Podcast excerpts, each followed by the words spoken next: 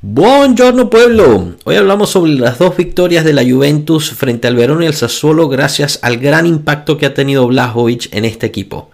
¡Cominchamos!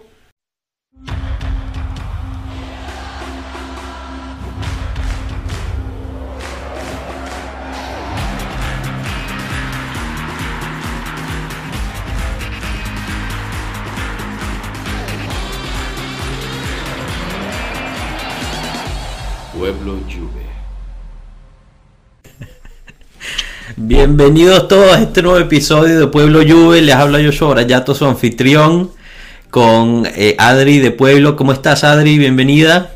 Hola, muy bien, gracias. Genial. Y como invitado especial tenemos a Diego de Juventus Ecuador. Hola, mucho ¿Qué tal? ¿Cómo estás? Bienvenido. Y bueno, tenemos, tenemos tremendo episodio porque vamos a hablar de los últimos dos partidos que nos han traído mucho, mucho de qué festejar. Eh, vimos al, al Juve Verona y, bueno, el, debut de Blajovic y Zacarías y después también ayer justo el, partido contra, contra el Sassuolo de Copa Italia. Y, bueno, nada, hablaremos un poquito de cómo lo vivimos, qué, qué vimos y, y, qué tal ese Blajovic que cada vez nos sorprende más. Pero, como siempre, antes, antes de empezar eh, es tradición aquí que, el invitado nos hable un poquito de, cómo empieza su, su pasión por, por la Juventus, ¿no? Cómo, cómo sale eso y cómo empiezas también el proyecto de Juventus Ecuador, que, lo llevas muy bien, por cierto. Muchas gracias. Eh, bueno, eh, el amor por la Juventus más o menos, a ver, soy del 88, tengo 34 años. 95 más o menos ahí empezó esta pasión por el equipo. Eh, viendo a Zidane, Inzaghi, Del Piero, obviamente viendo la Champions contra el Ajax, y ahí lastimosamente bueno, perdimos dos finales seguidas, contra el Dortmund, luego Madrid, obviamente decepción, y de ahí, bueno, no, no he vuelto a ver otra, otra Champions para el equipo, pero es lo que anhelo, pero desde ahí mi amor por el equipo surgió y hasta el día de hoy, y hasta el día que me entierren ahí. y, de los jugadores que nombraste, ¿cuál sería tu, jugador favorito de todos los tiempos? Como hablamos al inicio, antes de ir al live, eh, del Piero.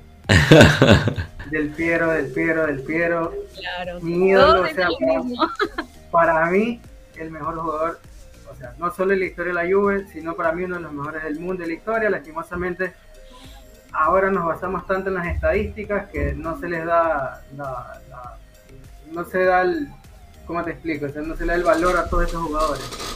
Pero para mí el Piero es y será leyenda de la Juve, el mejor jugador de la historia, y de ahí viene Buffon. Ah, Buffon como número 2. Mi otro favorito de la vida. Ahí le pegaste al corazón a Adri, ese es su favorito. Team Gigi toda la vida, si juegue donde sea que juegue. Oye, ¿y cómo, te puedo hacer una pregunta, ratito? Seguro. ¿Y cómo te sentiste cuando se fue y cuando regresó? O sea, toda esa polémica de que... Se ha, ido, se ha ido dos veces. Mm. Se fue la primera cuando salió para el PSG, obviamente bajoneado, nunca quise que se vaya, porque todos sabemos el nivel de Gigi. En la actualidad Gigi, así sea que esté tapando en Serie B, en Serie A, mínimo top 3 de los arqueros. Mínimo, pero salió, bueno, lo reemplazamos con Chesney, regresó, rol secundario, otra vez vuelve a salir. Ya lo acepté, lo asimilé la salida, no va a haber otro Gigi Buffon de la Juve, no va a haber otro parecido a él.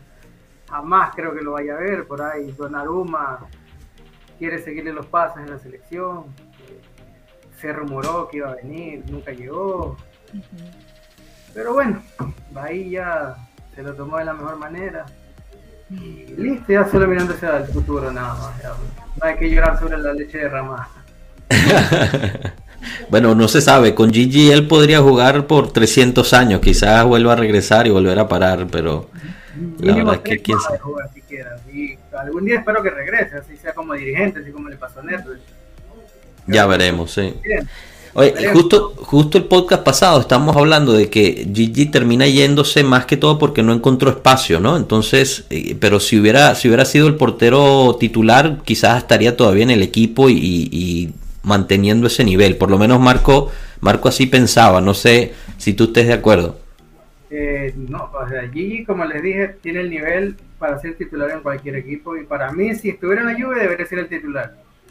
pese a que Chesney ahorita viene bien, pero ustedes saben que inicia de año con muchas fallas, estuvo, estuvo bajo nivel, pero para mí, si lo tengo allí, para mí es titular toda la vida si tenga 50 años. Genial. Marco. La calidad, no se, no, se, no se sortea, o sea, él la tiene. La va a tener para mí toda la vida. Total, totalmente. Ese es uno de los que viene una vez cada muchísimo tiempo. Exactamente, y, recién este 500 partidos con porterías imbatidas, o sea, hace poquito, la semana pasada. Exacto. Diego es de los míos entonces. totalmente, totalmente. Hay que regresarlo y, sacar a Chesney entonces. ¿Tú, ¿Tú qué dices? Ya ahorita ya, bueno, ya no, no se puede regresar pasado, ya tenemos que ver o sea, en realidad como dirigentes, o sea, no con el corazón, sino que a la larga los dirigentes saben que hay que renovar y, y el equipo Oye, tiene que seguir. Yo siento que critican demasiado a Chesney, o sea, yo sé que es difícil fill in the shoes de, de Gigi, obviamente, pero lo tienen como en un estándar así casi imposible y cuando falla un poco, que también Buffon ha hecho varias veces, o sea, nadie es perfecto, siento que lo critican demasiado, o sea, en mi opinión. Pues. Ah, totalmente de acuerdo, Adri. O sea, sí tuvo, tuvo unos partidos difíciles al principio de la temporada, pero desde ese entonces ha venido creciendo y ha tenido unas paradas espectaculares e importantes, en, partidos importantes también. O sea, por años. Por años también, sí, sí, sí. Estábamos hablando justo el podcast pasado que Chesney eh, seguramente está entre los mejores porteros de, de, Italia, entre los mejores tres, si es que no es el mejor portero en Italia en este momento. O sea que yo, yo me siento bastante bien eh, con, él en puerta, pero claro, el corazoncito siempre late un poquito para Gigi, ¿no? Pero eso era un tema ya en los últimos años de Gigi, ¿no? O sea, que se sabía que quien iba a llegar después la tenía imposible. Yo creo que en la posición en la que está Chesney, que es de la más incómoda en la que puedas estar, porque las expectativas son que estés a la altura de uno que ha sido un monstruo, un único en la historia del fútbol, yo creo que la estoy llevando muy bien, ¿eh? considerado la, la, herencia que tiene. Y por otro lado también estoy contento de que se haya decidido de apostar en un portero ya de experiencia, que no fuese muy joven, porque si hubiesen apostado en un joven seguramente esa presión lo hubiese aplastado. Y sin embargo Chesney lo lleva muy bien y hasta este año con los fallos que tuvo y las críticas que tuvo demostró de saber, de saber aguantar muy bien la presión. Así que estoy muy contento con él. Interesante que dices de los porteros jóvenes, ¿no? Porque justo el verano pasado se hablaba mucho de que de esta llegada de, de Donnarumma, supuesta, o sea, que había la oportunidad, Donnarumma que iba a llegar a, la Juventus, después se fue al PSG, que ha sido banca en el PSG, realmente no ha, no ha podido jugar mucho, pero eh, e iba a ser una apuesta, ¿no? Con, con Donnarumma. Nadie le quita la calidad, pero, pero a mí no me termina de convencer. Hay algo que como que no, no termina, o soy el único, no, no sé qué opinen ustedes. ¿Será la, actitud que tiene o, un tema más de, carácter? No sé. O sea, porque técnicamente, o sea, como portero, es uno de los mejores. sí. En este pero su forma de ser a lo mejor es lo que te da, no sé, mala espina o no sé. No sé, en el Milan tuvo muchos problemas con eso por lo del dinero, ¿no? De que te acuerdas que en los partidos le tiraban billetes falsos al campo. Dolaruma. Dolaruma. Increíble. A mi gusto, Donnarumma, bueno, arquerazo es, eso creo que nadie lo puede discutir. Que por ahí, ahí, nivel personal, no creo que no sabe decidir, a mi gusto si hubiera sido él, él ya para mí era una leyenda del Milan, debió seguir en Milan, se fue, no sé por qué. El Milan ya no estamos hablando de que ahorita es un equipo de quinto, sexto, séptimo puesto, estamos hablando que el año pasado hasta que pelea arriba y entró a Champions, regresó después de tanto tiempo a la Champions. Se fue a PSG por plata realmente y está comiendo banca. O sea, Keylor no lo ha sacado, sí ha, sí ha compartido el arco, pero más en lo que ha jugado Keylor que lo que ha jugado él. Así que a mi gusto no justifico su cambio. Solo, bueno, la billetera sí la justifica, pero... Bueno, gran, dicen que es mucho por, por lo de Rayola, ¿no? Que, que lo, lo, empujó para, para que se fuera por más dinero y tal. Y, y bueno, de eso nosotros sabemos un poco. Tenemos varios jugadores con él y, y hemos perdido jugadores por él también.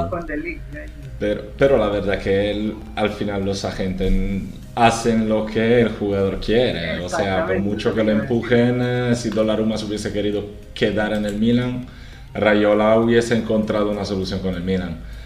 Eh, lo que a ti, Bragi, no te termina de convencer de Donnarumma es el mismo discurso que hacía antes. O sea, nosotros tenemos un término de comparación demasiado reciente y demasiado grande, entonces nunca nadie llegará a convencerte hasta que no te conformes a un nivel un poco más humano. Pero sí, es cierto, Marco, eso es cierto, pero también le hemos visto unos errores a, a Donnarumma que, uff, no sé. Eh, pero es muy joven también, o sea, nosotros estamos hablando de Donnarumma como de un portero ya en el pleno de su carrera, que ya ha terminado su percorso, su, su, camino y esté en el nivel top. Donnarumma mm. tiene ni siquiera 23 años. Lo que espanta es que tenga no sé cuántas ya presencias eh, jugando de titular, porque empezó con 16 años. Y, pero ¿Y Donnarumma tiene mucho que crecer. ¿Cómo? Quería preguntar, ¿dónde estuvo antes del Milan?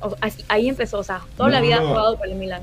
Sí, sí, sí, él, él, no jugaba ni siquiera en la Under 19, me parece. Era una categoría hasta más abajo porque habían otros porteros como Plizzari creo que estaban delante de él, pero Mihailovic apostó por él, era una situación también rara porque el Milan estaba peleándose en el puesto 7, 8 de la tabla, entonces más fácil eh, apostar sobre un joven. Eh, lo que decía Marquisio también, que a lo mejor si hubiese tenido dos o tres años más, nunca habría jugado tanto en la Juve porque nunca había, habría podido salir de titular como le tocó a él en, la B. Yo creo que para, para, para, él, para Donnarumma fue más o menos lo mismo. Pero, como se puede ver, fue a París y Sailor Navas sigue siendo, Keylor Navas, un gran arquero. Y, claro, que es un porterazo, o sea, no es que es cualquier cosa. Él pensaba llegar allá y jugar titular tranquilo y todo, y, pero portero como, Don, como Navas, que acaba de renovar su contrato a 8 millones o cuánto cobra, seguramente no era un portero que estaba ahí para hacer banca. Entonces, Pero, padeció yo hago una consulta. A ver, estamos hablando de Donnarumma, PSG. Pero a ver, la única propuesta no era esa la que tenía. Estoy seguro de que una propuesta de la Juve llegó y no iba a ser por bajo dinero, o sea, por lo menos estamos hablando que unos 6, 7, 8 iba a cobrar, creo que hasta similar de lo del PSG. Yo no estoy tan seguro de eso. Sí, yo tampoco estoy tan seguro. Porque la Juve tenía claro desde enseguida que habría podido llegar a Donnarumma solo en el caso en que hubiese vendido Chesney. Exacto. Es por el mismo discurso, Chesney cobra 7 millones y medio cuando cobra. Nunca llegaría otro portero que cobre lo mismo. Entonces, si consigues hacer un cambio Chesney-Donnarumma, es una cosa. Si no consigues ya quitarte Chesney, no vas a por, a por Donnarumma. Yo creo que al final él fue allá, ese era ya su plan B o C. Bueno, a mi gusto, a mi gusto, a ver, para mí la oferta existió, creo yo que existió, o sea, sí, la, sí estuvo contemplado. A mi gusto era que si llegaba de una Chesney a la venta, o sea, abría el garaje y lo ponía a Chesney a venderlo. En ese mismo momento y, no creo que mercado tiene. O sea, si salimos ahorita de Betancourt, salimos de él por fin, creo que Chesney hubiera sido mucho más rápido y, a buen precio. Uy, no, sé, Diego.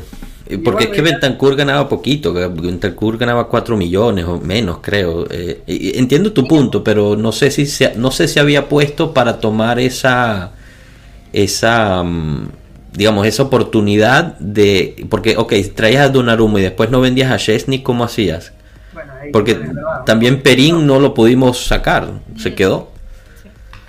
que de hecho este partido lo hizo muy bien. Sí, sí, no, tienes razón. Quizás deberíamos regresar a hablar de la lluvia y no tanto de Estamos hablando de cosas que no pasaron. Pero yo creo que sea interesante este discurso hablando de Juve porque ahí se ha visto un poco cómo ya ha cambiado la estrategia de la Juve en el mercado. o sea, porque cuando, cuando estábamos ahí buscando oportunidades, y ha sido el mercado de los últimos años, un jugador como Donnarumma lo hubiéramos comprado de todas maneras, diciendo, no va a pasar nunca más que nos vaya a llegar un jugador así a cero. Pero ahí no, hicieron el discurso al revés. Nos hace falta ahora mismo un No, tenemos a Chesney. Si vendemos a Chesney a lo mejor, pero... Y ahí creo que sea una diferencia sustancial entre lo que pasaba en el mercado antes y esta nueva política de sí, si hace falta gastamos y también mucho, pero vamos comprando lo que nos haga falta y no vamos ahí en búsqueda de ocasiones o buenos negocios. Sí, e-, es buen punto, Marco. Y yo creo que no solamente es el cambio, digamos, entre años de cómo llevábamos el mercado de estas oportunidades a cero sin importar el gasto eh, después cada año, pero también es el cambio en los últimos seis meses, ¿no? Yo creo que la Juventus hizo un mercado de verano muy diferente al, al mercado de invierno y se vio en, la llegada de Blajovic. O sea, gastaron 70, 75 millones por este muchacho que la verdad es que... ¿Cómo, perdón? Y, además, además en enero, o sea, no fue un, verano, fue un, enero un mercado de enero, sí. No suelen gastar tanto en winter break. Pero es que, es que, el dinero llegó en octubre. Claro, llegó con la recapitalización. Pero de todas formas la idea era gastarlo en verano, ¿no? Y, se, adelantaron, el mismo Allegri dijo, se adelantaron y nos dieron este regalo tanto a los, a los fanáticos como a nosotros. Y, quizás podemos, hablando de jóvenes prometentes, fuertes y caros, eh, bueno, creo que, no podemos no hablar de, de Blajovic, ¿no? Eh, no sé, Diego, ¿tú cómo viviste esos partidos, eh, especialmente el debut contra el Verona? no sé si lo lograste ver y celebrar. No, los dos, los dos, los dos los vi, el de ayer y el del domingo, eh, de entrada, o sea, el tipo es una bestia, o sea, él ya sabe, él ya está adaptado al calcio, no necesita nada, simplemente necesita el balón y él la mete. Ayer tuvo que tuvo tres oportunidades, bueno, la del gol que se le inventó, esa, esa, bueno, esa acción no era, él se la inventó, se le sacó el sombrero y la, y la hizo. Increíble, de verdad. Ayer dos, una que le dio Bonucci, si no me equivoco, un pase largo que el defensa del Sassuolo ah, llegó, llegó y lo cruzó y no pudo definir y tuvo otra que le salió el remate desviado, pero por fin tenemos killer. no, estoy de acuerdo contigo. A mí lo que me impresiona es, es la mentalidad de este muchacho. O sea, tiene 22 años, pero, pero habla y dice cosas con una madurez por encima de mi abuelo. O sea, una cosa loca. Tiene una mentalidad realmente muy, muy, muy fuerte. Y creo que se nota, ¿no? En el campo. Y, se nota no solamente en él, sino en todo el equipo. Se ha visto mejor. O sea, contra el Verona el tridente fue espectacular. Y, la verdad es que nos dejó salivando para querer verlo más, ¿no? Y, justo ayer contra el Sassuolo, cuando empiezan los cambios y regresa de cierta forma el tridente con Morata, eh, se vio una Juventus mucho mejor y, o sea, el segundo tiempo fue, fuimos dueños, les, les caímos encima, hasta el mismo entrenador del, del Sassuolo, del Sassuolo lo dijo. También iba a mencionar, o sea, la perspectiva que ya tiene la Juventus en fichar a jugadores que son jóvenes, que tienen cierta mentalidad, cierto carácter, que le faltaba muchísimo a la Juve durante estos años. Y no es por decir que ya todos están viejitos y que ya no les importa, claro que no, pero por ejemplo, es algo como Cardiff, o sea, que yo lo tengo así, tengo un trauma con Cardiff, tuvo ese, esa Solo tú. Uy, ese desastre en el dressing room, o sea, sí, sí, sí. Y ves a, tipos como De también, que es muy, o sea, lo viste en el Ajax y es un tipo que a ti te, te inspira, ¿no? y ya siento que, por ejemplo, Adibala, que llegó muy joven y era como la promesa así de, del equipo, a veces sí como que lo veo no tan, no sé, al 100, digo, en su mentality como, como otros. Entonces ver a estos jóvenes que llegan y, tienen estas metas y este, también inspiran al, al equipo es súper importante. No, totalmente, Adri. Y, interesante que mencionas a Delic porque justo en estos días ha salido que, que, bueno, la Juventus estaría dispuesta a venderlo si llega a una cifra superior a 90 millones. Parte ya lo hemos hablado en el episodio, en unos episodios anteriores, que quizás la Juventus ya tenía planeada esa venta para cubrir los gastos de la compra de Blajovic y tal. Para mí, en lo personal, es, sería un error fatal. O sea, yo, Delic sí es caro pero lo vale. O sea, ese muchacho tiene una personalidad fuertísima, es el futuro, podría ser el futuro de la defensa de la Juventus. y, es, y es un, un, lugar en el cual la Juventus siempre ha tenido jugadores excepcionales y líderes, ¿no? Chiellini, Cannavaro antes de él, el mismo Bonucci también lo ha, tomado un poquito la batuta ahí y necesitamos empezar a planear para futuro. Uno de nuestros usuarios en Twitter nos decía, si se queda de Ligt y llega Gatti, tenemos defensa para muchos años en el futuro. Claro, Gatti viene de la Serie B, pero, o sea, hay, hay, ¿no? Y todo es por, por hacerlo él como la ficha principal.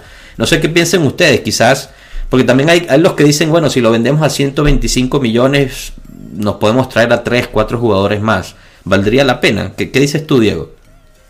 Eh, a ver, bueno, se ha rejuvenecido la plantilla en estos últimos años. Han salido, obviamente, bueno, si ustedes ven jugadores, ahorita 22, 23, 24, los últimos que han llegado. Sería un error venderlo, ya que Chiellini, ya sabemos, capitano, pero ya le queda un año, máximo dos. Uf, dos diría que es mucho ya. Bonucci, lo mismo, uno, dos, tres años máximo, y ayer lo vimos en el primer tiempo que empezó flojito, flojito, flojito. Eh, no vamos a depender de un Rugani, obviamente, ni, ni, de un Gatti que está en la Serie B. O sea, el League tiene que ser el, el, mandamás en la defensa. Eh, sería un grave error que, que lo vendan. De él debería quedarse. No, no creo que, o sea, yo pienso que no debería estar contemplada su venta. Eh, para nada. más bien con Bonucci, Chiellini, Gatti el próximo año y Rugani de quinta opción seguir, seguir para adelante y ver el otro mercado, a ver a quién se puede incluir en esa defensa. Más bien los laterales tenemos que reforzar. Ah, esa, esa, es buena pregunta. Y quizás le preguntamos a, René, ¿qué tal? Bienvenido. ¿Cómo, va esa, ¿Cómo esa experiencia ahí por, por Los Ángeles? Todo bien aquí grabando el, el Media Day de LAFC. Me encantaría enseñarles más, pero me hicieron firmar como siete contratos. No, no, no, déjalo tranquilo. Para todo, pero todo bien. ¿En qué, en qué vamos? Estamos hablando de los defensas, que si League debería quedarse eh, o no, o si vale la pena venderlo por 125 millones y realmente invertir en lo que son los, los defensas laterales. No, League tiene que quedarse 100%, no me importa nadie más. Yo ya lo he dicho mil veces el tipo quiere Ferrari, denle Ferrari. Quiere un caballito que Alegre le preste uno. el Minnesota, que le dé Minnesota. El, Minnesota, que se lo dé. El tipo es esencial para el futuro de la Juve. El tipo, lo dicho, ya sonó como, como este disco rayado, tiene que ser la piedra del futuro del equipo. Se tiene que armar el equipo de defensa para adelante. Obviamente lo hicimos al revés, ya llegó DB7, que está muy bien, pero tenemos que tener esa, esa vertical que es el 4, la media que en realidad está Locatelli, igual podemos eh, buscar a alguien mejor, este y DB7. La columna tiene que ser eso. Y, y háblenme, de los laterales, porque Diego pone un buen punto, ¿no? Eh, en el partido de ayer, la verdad es que a mí me pareció que Alexandro fue uno de los peores junto con Bonucci. A Bonucci se lo puedo entender porque estaba ya creo que dos meses fuera de, de jugar, pero Alexandro yo cada vez le tengo menos, menos paciencia. Eh, Enzo, que se comunicó antes, eh, es uno de sus fans. Creo que Marco también lo defiende bastante. Pero yo ya no le estoy teniendo más paciencia a Alexandro y creo que deberíamos hacer algo, algo en esa banda. Eh, no, sé ustedes qué piensen. Es que tú la tienes cogida con Alexandro. no creo, porque después de... A saber qué le ha hecho a Bragi yo creo que la gota que derramó el vaso fue lo que pasó en la Supercopa al último minuto. Dios santo, ya. Pero que si lo perdoné yo, que estaba ya. Claro, no, pero es que pero no lo viste, o sea, sinceramente, ayer contra el Sassuolo no lo vieron extremadamente lento, o sea, nosotros generábamos una jugada, construíamos bien, le llegaba el balón a Sandro y era como si cayera en una gelatina, lento, se veía venir el pase de, hace como tres minutos antes que lo hiciera. Yo, no lo vi muy mal, ¿eh? ¿En serio? Dos, tres instantes que hasta lo vi mandando centros y me sorprendí. Dice, oye, este está allá arriba, ¿qué hace allá arriba si no se mueve? Pero yo creo que es algo que hemos hablado, el tipo no tiene motivación porque no tiene alguien atrás de él pisándole los talones. No tiene otro lateral que diga, este, este tipo me puede quitar la posición. Entonces yo creo que tanto tiempo ya está cómodo, sabe que nadie le va a quitar la posición a menos de que se lastime. Este, creo que su calidad durante estos años, o sea, no se puede decir que no porque el tipo la tiene. Pero yo creo que es un problema de, de motivación que ya no la tiene y por eso viene los errores mentales que nos cuestan mucho y, demás. Bueno, pero qué más, o sea, ok, entiendo que no haya una, una competencia que te vaya a quitar el puesto, pero, o sea, tú tienes un trabajo que hacer, le están pagando millonadas de, de, euros, no puedes nada más, bueno, no sé, quizás, quizás pienso cual viejo, no sé. No, yo estoy bastante de acuerdo contigo, o sea, para mí el tema es distinto, yo creo que Sandro es el típico jugador que ya ha no tiene estímulos en seguir en su experiencia la Juve. Lleva muchos años acá.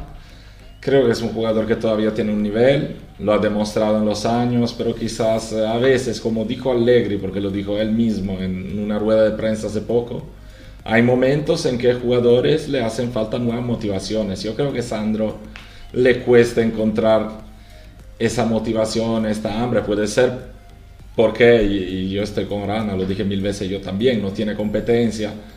Pero también por el otro lado yo creo que es un jugador que se ve que tiene pocos estímulos. Luego son cosas que se pueden también recuperar, pero yo creo que si habrá la oportunidad en el mercado de verano, Sandro será una salida y llegar a alguien en su lugar porque, porque está al final de su trayectoria con la Juve, por como veo yo. Nada, seguro, seguro. Rana, quiero aprovechar que estás aquí porque Rabiot hizo buen partido. Realmente ha hecho buenos partidos en los últimos partidos. Yo sé que eres gran fan de Rabiot, así que háblanos, háblanos un poquito. ¿Qué es lo que más te ha gustado de, tu francés? O sea, tampoco así como fan, fan, no. Yo no, o sea, no, es, no es Pirlo, ¿me entiendes? Creo, que, creo que lo llamas caballito francés. El caballito francés, sí. Ese es mi caballito francés. No, o sea, simplemente no, no es que sea fan pero yo creo que el, tipo le han tirado mucha mierda por, pienso yo, mi opinión, porque Alegre le estaba pidiendo cosas que para él no sirven. Entonces, es, como, como estilo Morata, todo el mundo sabemos que el tipo no es un 9. Y ahora estamos viendo que obviamente el tipo juega mejor a un lado.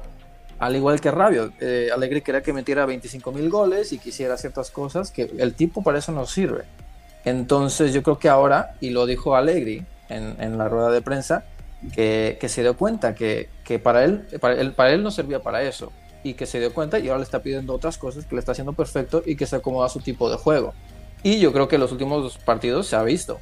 Este, de hecho, ahí le taparon un gol que la dio cabecita hacia atrás y eso digo para adentro. El portero increíble. No, bueno, es, pegolo yo no sé de dónde salió, sinceramente. Sí, no, se hizo una limpia el día antes, yo qué sé, un huevo por el cuerpo. pero no sé. Se le metió un bufón en el cuerpo, creo. Sí, Increíble. ¿Sabes cuánto hemos visto? ¿Se acuerdan de Turati en un Juve Sassuolo? Llegó de la nada, regresó a la nada, jugó un partido en Serie A en su vida fue de fenómeno en el estadio. Increíble. Y nunca más. Sí, no, pero... digo, increíble, pero sí, regresando rápido, rápido, eh, creo que eso es lo que yo he dicho que sirve para otras cosas, no para lo que le estaban pidiendo y creo que se está viendo. Eh, ¿Y para qué, René? ¿Para qué sirve? Es lo que nos preguntamos. El tipo, espera, el tipo es lo que está. El tipo te aguanta todo el partido, para empezar. Nunca se lastima. Entonces tú ahí ya tienes la confianza. Uy, toca madera, René, toca madera. En la lluvia no se puede decir eso muy fuerte, Este, el tipo corre, el tipo es, no, es un, no, es un, medio de... El problema que yo tengo con, la gente es que a veces ve el, la media como que tiene que ser fancy. Todo el mundo está buscando ese pirlo que manda el pase filtrado entre 50 defensas y que le llega a los pies. O sea, hay jugadores que no son para eso. El tipo simplemente está para ocupar un espacio, defender y dividir el balón y que se encargue de lo demás los demás. es lo que yo estaba viendo que ha hecho últimamente. Para eso nomás. Alegri quiere poner lo que suba como lo hace Locatelli cuando está jugando Arthur. El tipo por eso no da. Ahora, el tipo tiene un cañonazo con la izquierda, no sé si lo han visto.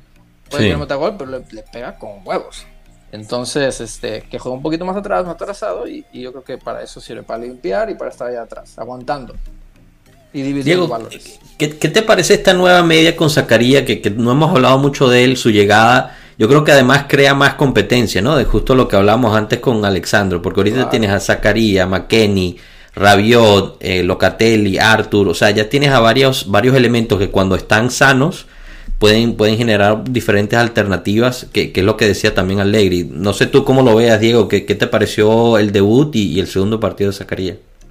Solo para complementar lo que dijo René, Rabiot no, hasta ahorita o sea, veo que mejora a cuenta gota, o sea, poquito, a poquito, a poquito, pero para afianzarse creo que le falta mucho y todos esperamos por lo menos un, medio con gol y todavía no lo tenemos. Claro. Sí, o sea, no, o sea Rabio no es la solución, pero no tampoco no, obviamente no es, lo la peor. Solución, pero lo veo que mejora. El que no veo también es a Arthur, que ya le están dando más minutos, pero sí.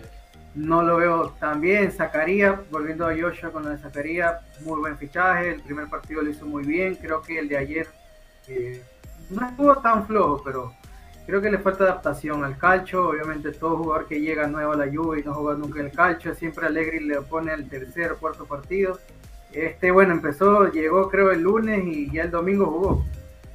Eh, le falta, volvió a jugar ayer, le falta, le falta. Yo creo que unos 3, 4 partidos más creo que veremos una mejor versión de Zacarías. Y mi sueño es ver eh, Weston, eh, Locatelli, Zacarías, pero al 100. Quisiera verlos al 100 esos tres a ver qué pueden hacer de esa, de esa, de esa media. Aquí un, comentario de, Leo Santán, Rabiot está hecho para jugar a tercino, ¿no? Con, con Allegri todos juegan de tercino, todos juegan de, zagueros. que eso es algo, algo que ha surgido muchísimo, especialmente ayer durante el partido. Eh, eh, eh, después del primer tiempo, las redes explotaron, ¿no? Siempre con, con tirándole, tirándole negatividad a Allegri por el estilo de juego, que tirado atrás que yo entiendo, o sea, yo entiendo, si viene Blajovic, viene Zacarías, tienes este tipo de jugadores, tú lo que quieres ver es, tu equipo hacia adelante, pero a mí lo que me cuesta es entender, y, quizás es por ignorancia, que cuando tus jugadores meten gol en el tercer minuto y después se echan para atrás, yo no creo que eso sea una dirección que les da el entrenador en ese momento. Yo creo que es una cuestión de mentalidad de los mismos jugadores que se sintieron agrandados en ese momento por haber metido gol tan temprano y pensaron que se iban a llevar el, partido fácil. Eh, no sé, no sé qué piensen ustedes, pero yo no creo que se le puede dar la culpa a Allegri porque el equipo se echó atrás en el primer tiempo. Es más, después del medio tiempo salimos adelante y volvimos a, tomar rienda del, partido. ¿Qué, piensas tú, Diego? Eh, bueno, creo que el gol fue tempranero, empezamos bien, atacando, luego el gol, como vos mismo lo dijiste, se tiraron para atrás, Puede ser que haya sido mental, concuerdo, no creo que Alegre le haya dicho, si anotan, nos tiramos todos para atrás y aguantamos y esperamos, no, no sabría decirlo, lo dudo, pero eh, fue un bajón, un bajón, fueron 25, 30 minutos que el equipo estuvo atrás y vino a Trabaré, nos empató. De Giglio, los 60 minutos que estuvo, creo que fue el hombre invisible en la cancha. A mi gusto de Giglio no hizo nada. Eh, bueno, también es un conjunto de cosas que no nos jugaron a favor, pero bueno, en el segundo tiempo mejoró el equipo rotundamente. Atacamos, todo fue Juve, lo tiramos para atrás al Sassuolo. No llegó el gol hasta el 88, pero son cosas que hay que trabajar, creo yo. Tiene que Alegre seguir trabajando. Aunque Alegri no es técnico nuevo, ya tiene su experiencia, no debería ser tan difícil hacer que esta Juve juegue tan bien y mejore no debería hacerlo. Ya por lo menos ciertas piezas que no encajaban ya se las han quitado, le han puesto nuevas. Eh, debería, debería haberse una mejoría a corto plazo. Es lo que iba a decir yo también, o sea, lo, hablamos, o llegó y tenía una idea de lo que quiere jugar y se dio cuenta que no tiene los jugadores para jugar lo que quiere jugar. Y eh, lesiones, uno acá, otro allá, y ahora te traen a dos jugadores nuevos completamente y hay que volver a, a remoldear todo entonces, por eso yo creo que tampoco le ha ayudado a Alegre a tener esa ser constantes en su juego, pero creo que ya ahorita ya que llevamos un buen tiempo en la liga, ya se empieza a ver qué, lo que está adaptando. Este, y, ahora tiene un problema nuevo, que, es un buen problema, que es ahora tienes una media llena. O sea, ya está Arthur, ya está Locatelli, Zacarías, Rabio, Cuadrado lo puedes poner ahí, o sea, tiene para jugar como quiere. Ahora vamos a ver que ya tiene un plantel completo, se puede decir, ese, a ver ahora cómo se va a formar. Creo que es récord, creo que es la primera vez que René da una opinión positiva sobre Alegri en lo que va del año. No, o sea, yo lo amo el tipo, o sea, tiene una historia, lo que nos ha hecho, cómo cambió a la Juve completamente. Este, simplemente yo, yo soy, no soy fan de regresar a lo que ya salió. Este, no sé, nunca me ha gustado. Obviamente el tipo es un, es un ganador y lo ha probado.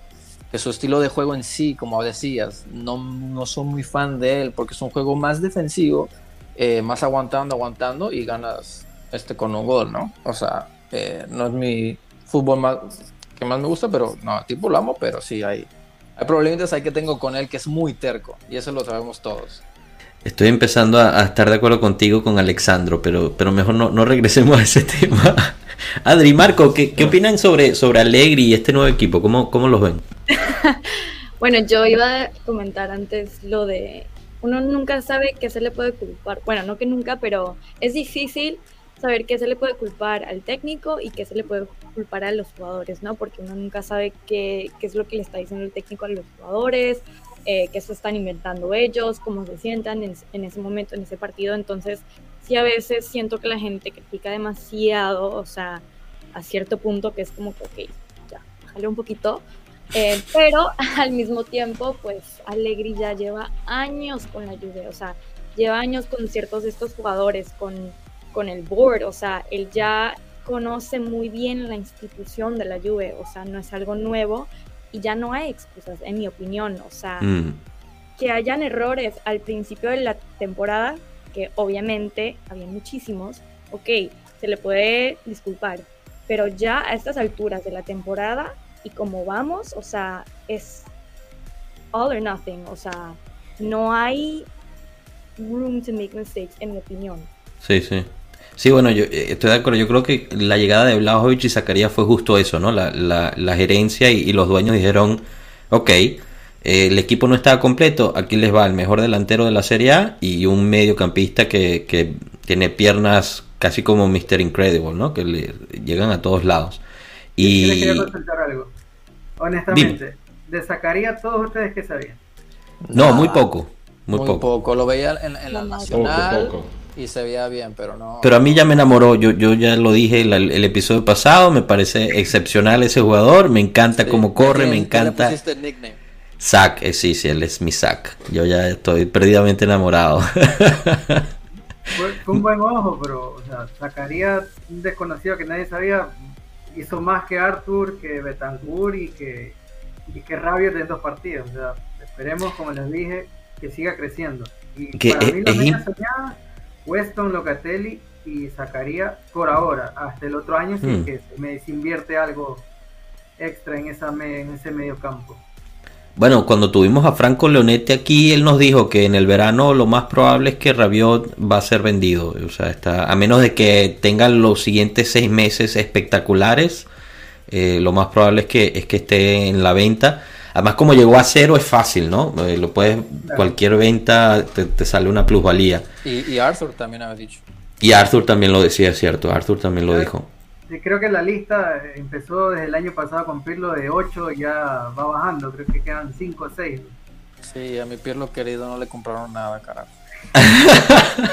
a Pirlo no se le podía comprar nada porque estamos gastando mucho dinero para poder pagarle a, a, Ronaldo. Aquí lo, que dice Piero aquí lo que dice Piero es, interesante, ¿no? Y justo lo, mencionaste tú también, Diego, que los fichajes estos desconocidos al parecer terminan siendo los mejores. Cuando llegó McKenny igual nadie sabía nada de McKenny o muy poco se sabía y terminó siendo un, gran fichaje que este año creo que ha estado eh, cada vez mejor. Eh, con excepción del último partido contra el Sassuolo no pegaba una. Ese pobre muchacho creo que falló todos los pases que hizo. Y, otra vez con Zacarías, eh, digamos, viene de, también de la liga alemana pero hasta ahora creo que ha hecho buen papel. Como dice Adri, le falta, tú sabes, entender un poquito más los juegos y las mecánicas, pero es uno que regresa a buscar balón, tiene buen pase, tiene buen tiro, lo vimos contra el Verona, y, yo creo que eso, eso es, bueno. Además, creo que en, la rueda de prensa mencionó que era su papá, ¿no? El que era súper fan de, de la Juventus y conocía muy bien la historia de la Juventus, así que quizás dentro de su corazón también es bianconero y eso siempre es bienvenido. Marco, desde Italia, ¿cómo se ha, cómo se ha vivido la llegada de, de Blajovic y Zacarías? ¿Qué se, qué se rumora por, por Turín? Yo me imagino que ya se siente algo diferente, ¿no? Claro, se han vuelto todos locos. Como siempre, cuando la lluvia parece muerta ya, están todos celebrando. Luego son suficientes dos fichajes y un partido ganado como el de Verona, que acá están todos otra vez cagados encima, ¿sabes? es buenísimo todo eso. O sea que siempre regresamos. Y, y eso también lo podemos decir de mucha gente de la Juve, ¿eh? que eso lo que yo personalmente no aguanto. O sea, somos hincha y hay que, que, alentar al equipo y soportar lo que haga también en momentos difíciles. Acá la mitad de la hinchada de la Juve se ha vuelto loca, gente ya que nos da por muertos y todo. Está claro que son emociones eh, pasajeras, o sea, por el otro lado ahora hay gente ya que está hablando de Scudetto, o sea, señores, como, dice Allegri, calma. Sí, acá ya va a ser un milagro si llegamos en cuarto lugar, porque de todas maneras vamos ahí atrás, tenemos ya pocos partidos directos, enfrentamientos directos, o sea... Del, Piero dijo hoy o ayer, ¿no? Con, Sky TV que si ganamos los, quién sabe cuántos... Siete, ocho partidos seguidos podría haber un cambio. todo. Eso, eso es verdad, eso es verdad, pero pero calma. Vla y Zagari acaban de llegar. Hemos hecho dos buenos partidos, pero con un poco de suerte de menos. Era un partido, bueno, el de ayer sobre todo era un partido que podía ser insidioso. No, hemos jugado mal por lo menos media hora en el primer tiempo. O sea, hace falta tiempo. Yo no creo que seamos un equipo de 15 partidos ganados seguidos como en 2016 pero por otro lado. Tampoco lo creíamos en el 2016. ¿Eh? ¿Cómo? Que tampoco lo creíamos en el 2016 y pasó. Era distinto. porque, era muy distinto. Después de 15 partidos en línea ganados, ¿no? Era distinto. Era distinto tanto porque no llegábamos de tres años así, en búsqueda de una identidad. Ahí era quizá cuando nuestra identidad estaba más fuerte que nunca. Acertamos dos buenos fichajes porque se fue Tevez pero llegó Dybala y lo hizo muy bien enseguida. Llegó Mansukic, era distinto, era mucho más... Eh, no, pero o sea, lo que te quiero decir es que en cualquier, para cualquier equipo, hilar 15 victorias es muy difícil. O sea, es un evento muy extraño.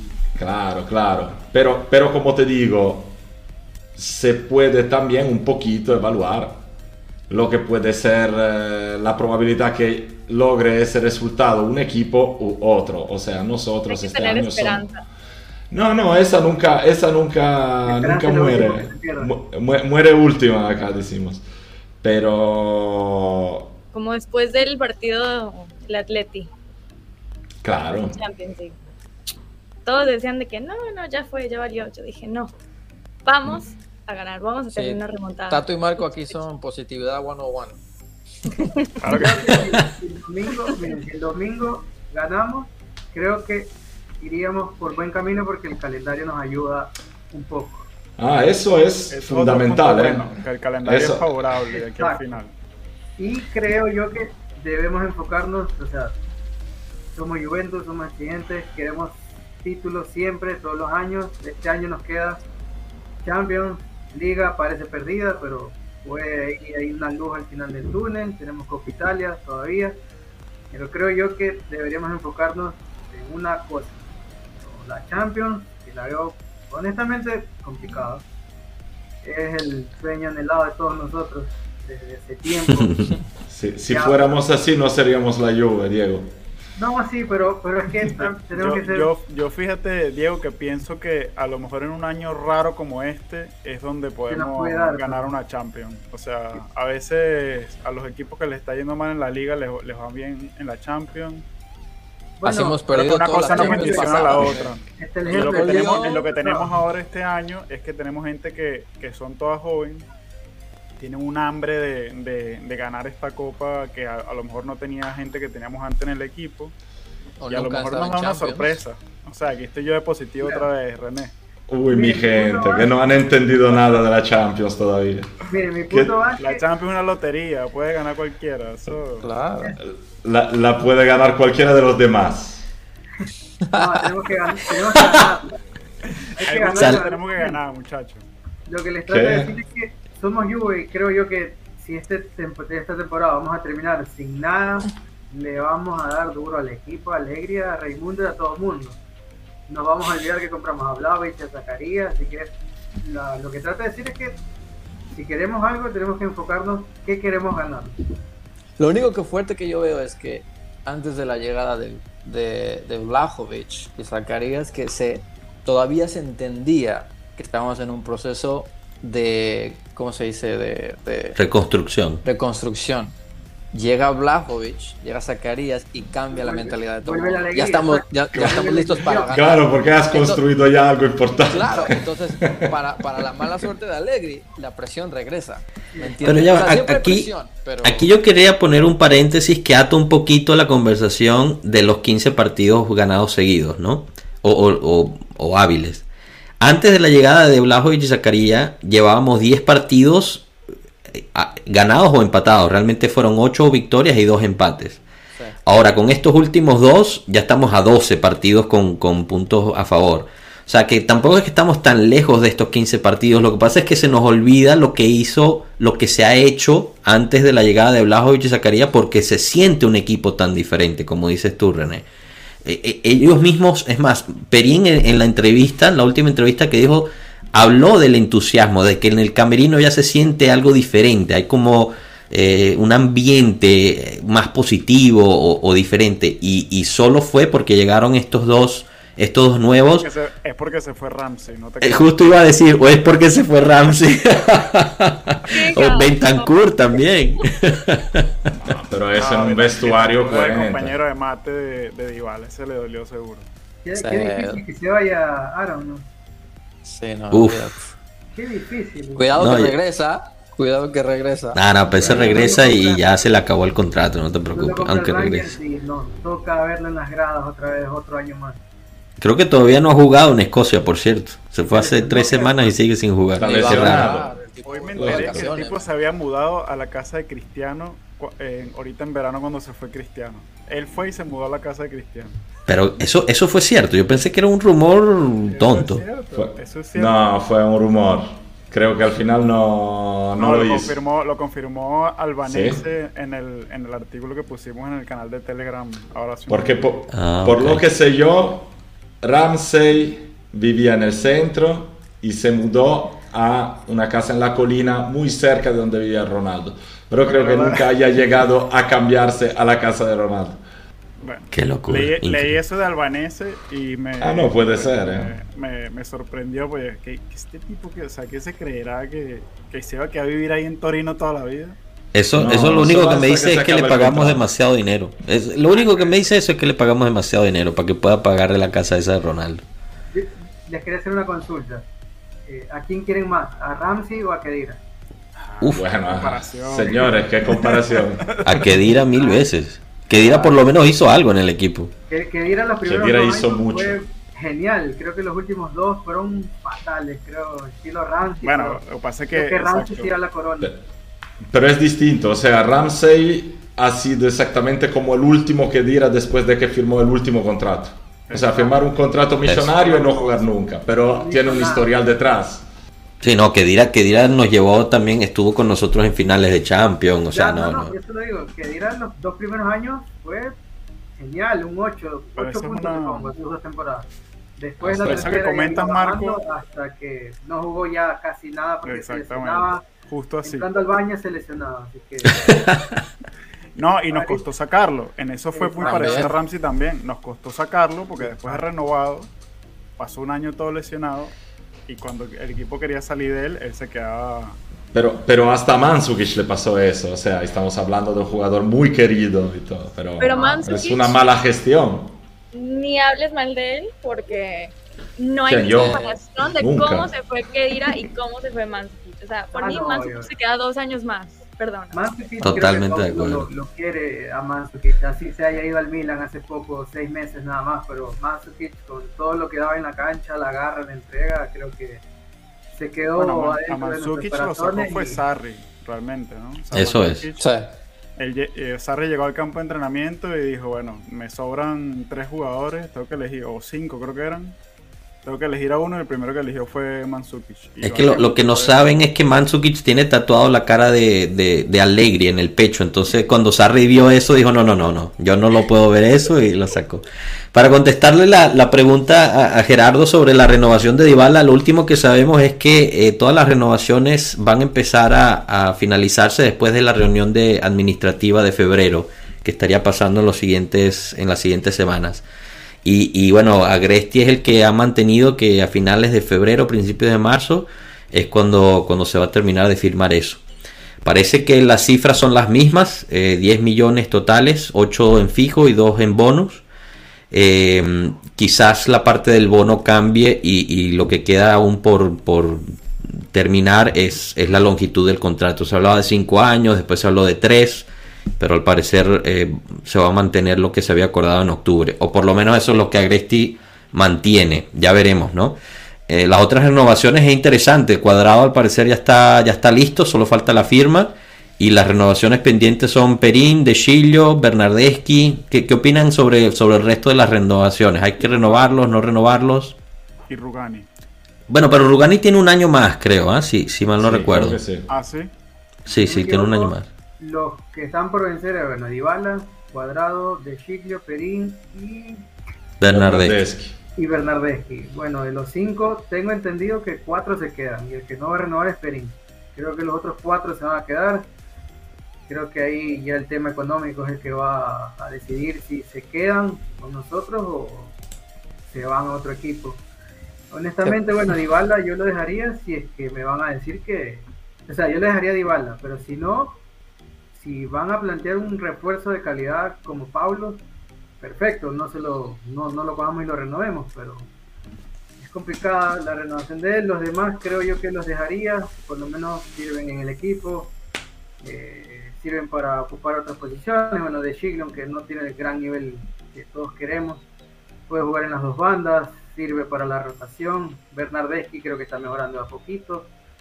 Y lo que habría que buscar es un segundo arquero, ya que Perín, para mi gusto, se va.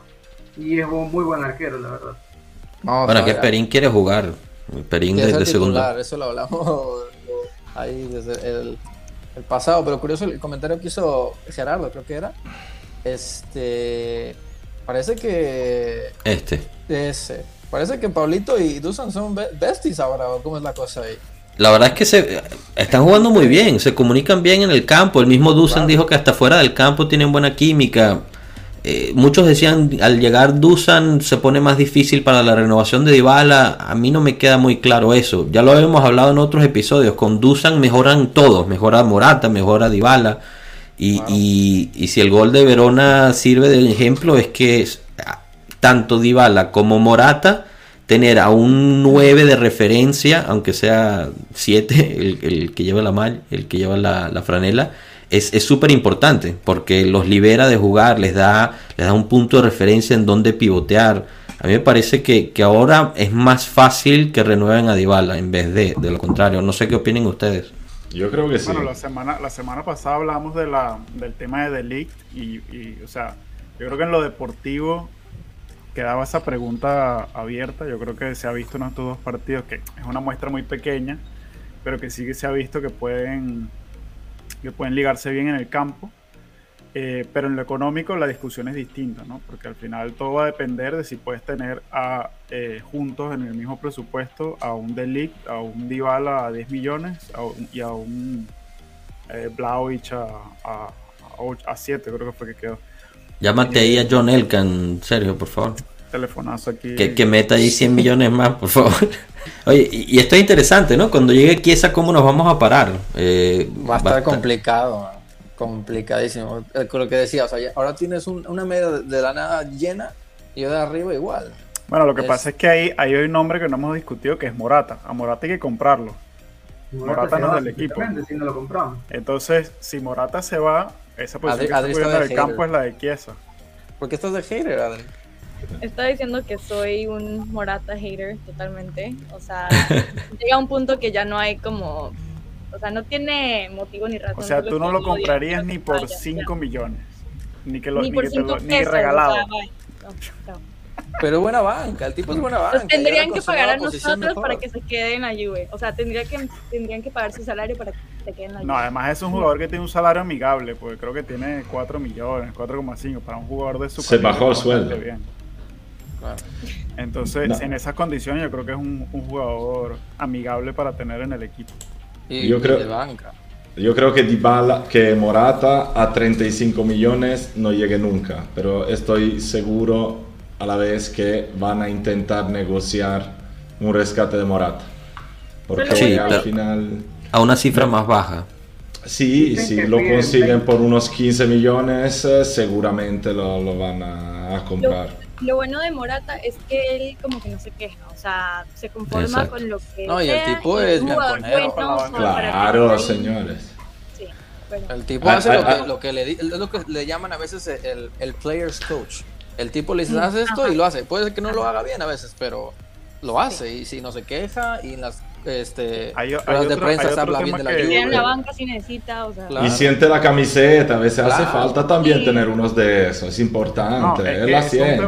hay un tema que no hemos hablado, que es que, bueno, hemos, hemos estado rejuveneciendo muchísimo la plantilla, pero para tú ganar siempre tienes que tener un balance de gente que ya haya ganado trofeos, de gente que ya tenga experiencia a nivel europeo y muchas cosas. No puedes hacer un equipo donde tengas ahí 22, 22 adolescentes.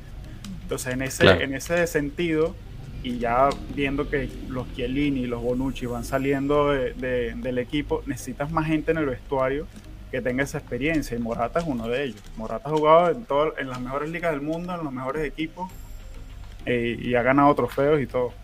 Sí, es cierto. es, una buena influencia de mantener. Si te, si te cuesta 35, no, pero bueno, al final si te cuesta 15, 20, lo puedes tener en el equipo. Eso es cierto, y bueno, de parte de eso también supuestamente la batuta tiene que pasar a Dybala, ¿no? Eh, eh, o sea, si se va Bonucci, Chiellini es de los que más experiencia en la Juve tendría, fuera de Cuadrado, que por alguna razón todos siempre nos olvidamos de él, pero es súper fundamental. ¿Cómo nos ven contra el Atalanta? Partido clave, Diego lo dijo, eh, partido difícil, jugamos en Bérgamo. Eh, solo para una nota, el, último partido de Blajovic contra el Atalanta en Bérgamo le metió dos goles Blajovic a, ellos. Ganó la Fiorentina 2 a 1. Pero bueno, habría que ver cómo, le, cómo le podemos hacer nosotros. Vienen un poquito adoloridos. Eh, Zapata está fuera por 3-4 meses. Solo tienen a Muriel que no lo usaron en la Copa Italia justo para guardarlo. Eh, y bueno, nada, a mí me parece que es un equipo súper peligroso, ¿no? De, del Atalanta se puede esperar lo que sea. Que, ¿Cómo nos ven? Exactamente como lo acabas de describir. O sea, eh, el problema con el Atalanta es que es un equipo que juega rápido.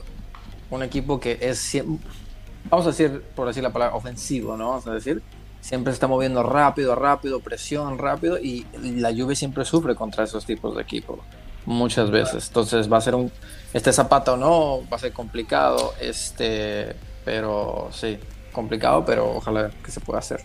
No, hagamos el error que hicimos como en Juvenápolis, porque ahí otra vez, aparte el portero, el Atalanta va a jugar con un equipo perfectamente titular, aunque le falten varios jugadores. ¿eh? Exacto. Cierto. No, no, no vamos a encontrar un Atalanta que tenga un nivel más bajo de lo normal. Lo que sí yo creo que tenemos que aprovechar es el diferente estado mental de los dos equipos. O sea, nosotros somos un equipo que va cada día con más entusiasmo y más seguridad de sí mismo. El Atalanta en ese momento está viviendo un momento de dudas en sí misma. Y ahí es donde Juve con su experiencia tendría que aprovechar. Yo, yo digo que hay dos perspectivas bueno, no, yo no digo, lo vi en Twitter, alguien este, y me pareció muy como interesante, porque una persona dijo, eh, bueno, está en inglés, estoy tratando de traducirlo aquí en mi cerebro, pero a ver cómo me sale, que o nos enfrentamos a un Atalanta que está como enojado, que quiere como, digamos, vengarse, que quiere como lucir y demostrar que aún tienen lo que necesitan para ganar o otra persona dijo, bueno, también lo puedes ver de la otra perspectiva, que es una Atalanta ya sin, sin conference, que este, están en un bajón y no tienen a jugadores... Eh, claves. ajá, claves. Entonces, ahí, ahí también depende, yo digo, de, de, los, de nuestros jugadores, la mentalidad que tengan y cómo se van a enfrentar al partido, o sea, viéndolo de, de la primera perspectiva o la segunda, porque él lo puedes tomar de cualquiera. No, de acuerdo. Yo pensaría que como somos la Juve va a ser la primera porque nadie nos quiere.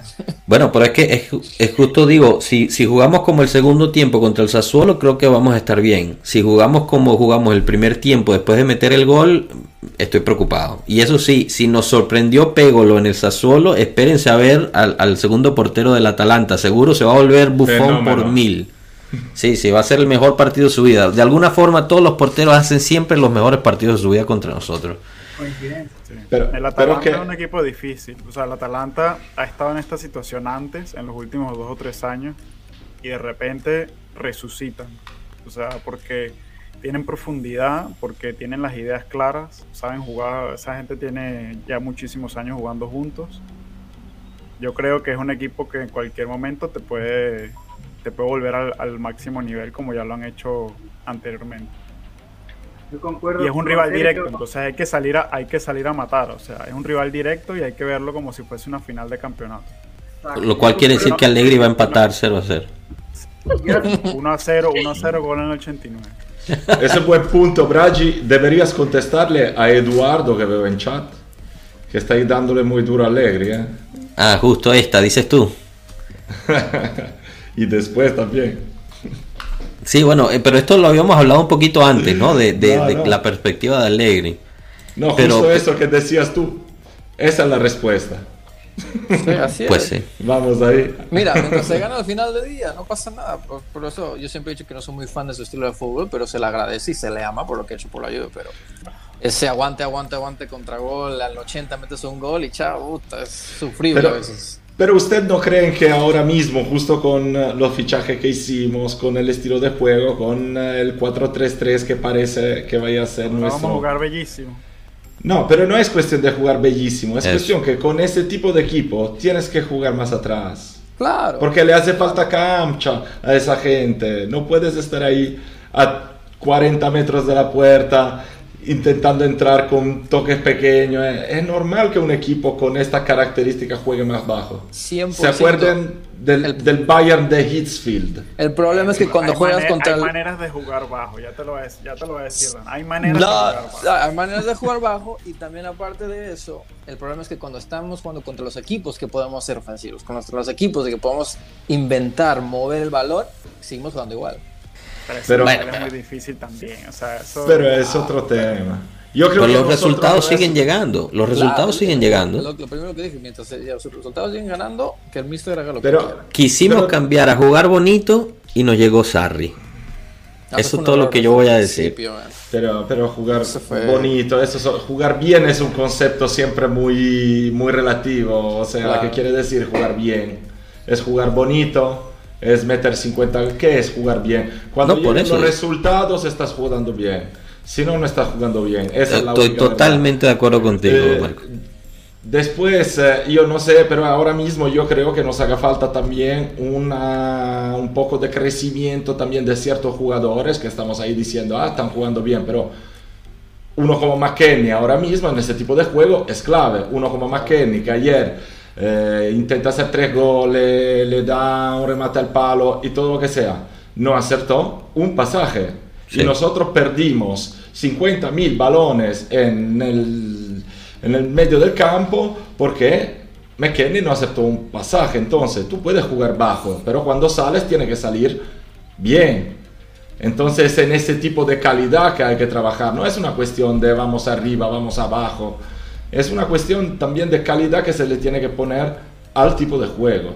Y ahí es donde tenemos que crecer ahora mismo, creo. Que es el, tipo de cosas que el Atalanta hace muy bien. Exacto. Hablando de... Y el mismo Sassuolo, ¿eh? porque ayer el Sassuolo lo hizo. Pasa que al Sassuolo, sí. Pero ayer le faltaban algunos titulares. Atalanta sabemos juega de memoria. Sassuolo, eh, estilo de juego similar. El Hellas, que le ganamos el domingo pasado, estilo ofensivo. Pero, pero son maneras distintas de ser ofensivo, porque el Hellas es un equipo muy físico, muy rápido. El, el Sassuolo no. El Atalanta, ambas cosas, eh, depende. pero son todos, eh, Atalanta y Sassuolo son equipos que le ponen calidad a ciertos momentos del juego que nosotros en este momento no tenemos. La podemos tener, pero hace falta que algunos jugadores se pongan ahí a trabajar un poco más en ese tipo de calidad, un poco menos en la idea que lo más divertido es marcar goles y hay que marcar goles. No, claro, es, es una cosa que hablamos hace muchos podcasts, o sea, personal, yo no, yo no pido que se gane 5-0.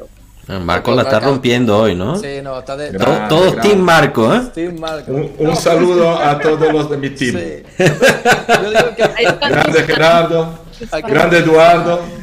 O sea, mucha gente dice que, o sea, uno dice un juego más ofensivo, todo el mundo asume, eso tiene que ser 7-0, o 5-2, o 5-4 el Atalanta no es un, un equipazo que meta 5-0 goles cada partido, pero el juego, el planteamiento, bueno. la movida. este año no, pero el año pasado. Bueno, sí, pero o sea, es, es, el estilo de fútbol es más ofensivo. Eso no quiere decir que quieras que cada partido termine 5-2, 5-3, ¿me entiendes? Bueno, claro, que es lo que siempre habla Allegri, ¿no? Él, él prefiere ganar 1 a 0 y, y, la gente se molesta, pero es porque él, él pone el foco en no recibir gol mientras que otro equipo como Gasperini eh, juega fútbol de crear oportunidades y no le importa ganar 5 a 2 o, o 4 a 3 o con, con, tal de que al final termine ganando. ¿Cómo se pararían contra, contra el Atalanta? Yo, yo les digo la mía, yo creo que, que Bonucci no va, no va a empezar el partido. Yo creo que parte de por qué Bonucci jugó contra el Sassuolo es porque junto a Delit va a jugar Rugani, para mí. Eh, creo que ahorita en este momento eh, quizás Allegri le tenga más confianza. Fuera de eso es un 4-3-3, pero, pero no sé qué, qué, piensen ustedes. ¿Cómo, Diego, ¿cómo nos ves contra, contra el Atalanta? ¿Cómo nos vamos a parar? Eh, concuerdo lo de Rogani, vino bien en diciembre jugando, enero también. Eh, yo creo que va a titular. Eh, habría que ver la media, cómo nos planteamos. Ojalá no, no vaya Arthur de titular. Obviamente, no tengo nada contra Arthur, por si acaso. no, no rinde lo que esperamos todavía. Ahí va, ahí va, va mucho mejor. Sí, está mejorando, está mejorando, pero. Mucho, yo creo mucho, que, mucho. Yo creo que va Rabiot, Locatelli y Zacarías en la media. Para es la que yo pensaba. Ajá, y McKenny banca. Yo creo que vamos Descansito. Eh, para el segundo tiempo. Eh, creo que vamos a esperar un poco, se va a proponer, pero a mi gusto se va a esperar, porque bueno, Atalanta es el local. Y ahora último, los partidos contra Atalanta de visita no nos ha ido, creo, tan bien, que digamos. Creo que se va a esperar y contragolpear, pero creo que vamos a salir adelante. Si Vlaovic o Dybala van a hacer algo que nos va a tener arriba, ya estoy 100% seguro. ¿Te atreves a, a, tirar un pronóstico del marcador? 2-1 o 1-0. 2-1, 1-0, favor nosotros, dices tú. Ah, claro, favor de nosotros. Okay. Apretado, apretado. Adri, ¿tú te atreves con un marcador para el fin de semana? Mm, yo digo que un 3-2. Upa, 3-2 a favor de la Juve o a favor de la Atalanta? De la, de la Juve. O sea, to todos piensan que gana la Juve, seguro. Hay que tener esperanza. Eso. 1-0 gol de carambola de Morata eh, en el minuto 87. Dios, ok, a sufrir con René entonces. Marco. Ah, di digo que como sea, Forza Juve. Sí, claro, que se gane. Que se gane. Como sea, como venga. Mejor dicho. Eso es. Bueno, señores, creo que creo que lo podemos dejar aquí. Ya nos fuimos un poquito largos, pero estaba buena la, la conversación. Este, agradezco mucho a, a todos ustedes que participaron. Eh, los invito a, a, poner su buen like, seguir el canal, tanto aquí como en, en Twitch, en, en, en, los podcasts, iTunes, Spotify, eh, y seguirnos en nuestras redes sociales. Diego, muchísimas gracias por, por venir y participar. Espero que te hayas, la hayas pasado bien y, y podamos contar contigo para, para un episodio en el futuro encantado, la pasé muy bien, gracias este, por todo y, y, ahí me avisan nada más y encantado de la vida. Genial, genial, y ojalá pronto podamos ir a visitarte en Guayaquil en persona, así que genial. Bienvenida, bienvenida, ya saben. Buenísimo. Adri, René, Marco, gracias. A ustedes un saludo. Dale, Fino a la fine. Perfecto, hasta luego pueblo.